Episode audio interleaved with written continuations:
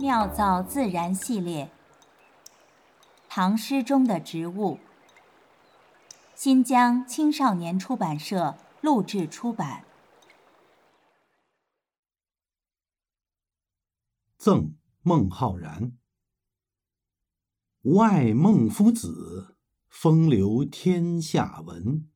红颜弃轩冕，白首卧松云。岁月频中盛，迷花不识君。高山安可仰，徒此揖清芬。作者：李白，地点：湖北襄阳，时间：唐玄宗开元二十七年，公元七百三十九年。万曲一收。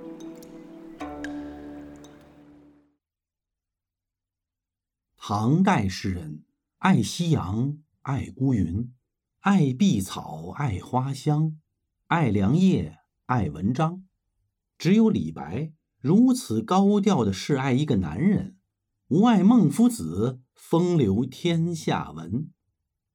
孟浩然生于武则天载初元年，比李白年长一旬。不知是不是因为同样肖牛，两位诗人。甫一相逢，大有相见恨晚之意。你来我往，相交甚欢。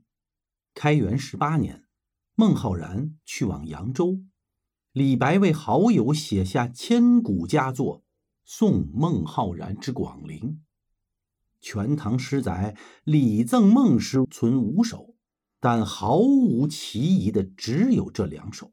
作此诗时，李白。频繁往来于湘水、汉水之间，与风流天下的孟夫子结下了深厚的友谊。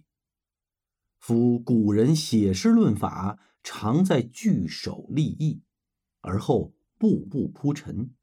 此诗的诗眼应为风流。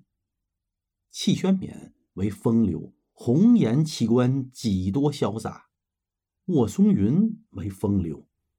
白首高卧更添风神，田中盛是风流；对月醉饮岂不畅快？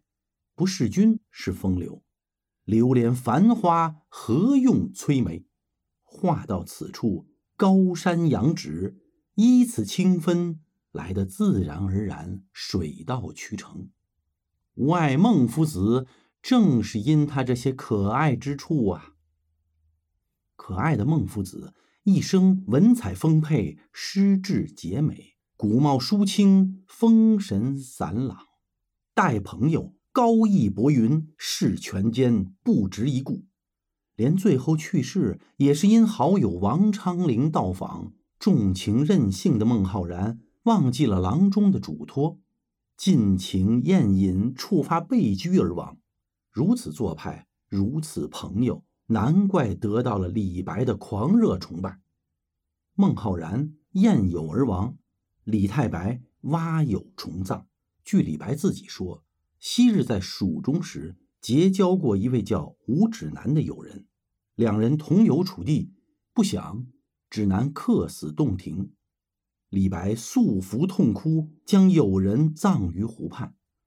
过了两三年，他回到旧地挖墓起葬。见无金骨尚在，便收起骨后改葬于鄂城之东，一时传为美谈。即便在极度包容的大唐盛世，这样的李白也令见多识广的长安人大开眼界。他的野性，他的直白，他的活力，他的单纯，他的冲动与激情，都使得李白的行为和诗句。如喷发的火山，放射出爆炸性的强大能量。即便站在一千二百多年后的今天，我们依旧能看到火山云中如银蛇狂舞的闪电，仿佛置身于流火冲溢、卷地而来的灼灼热浪之中。妙造自然。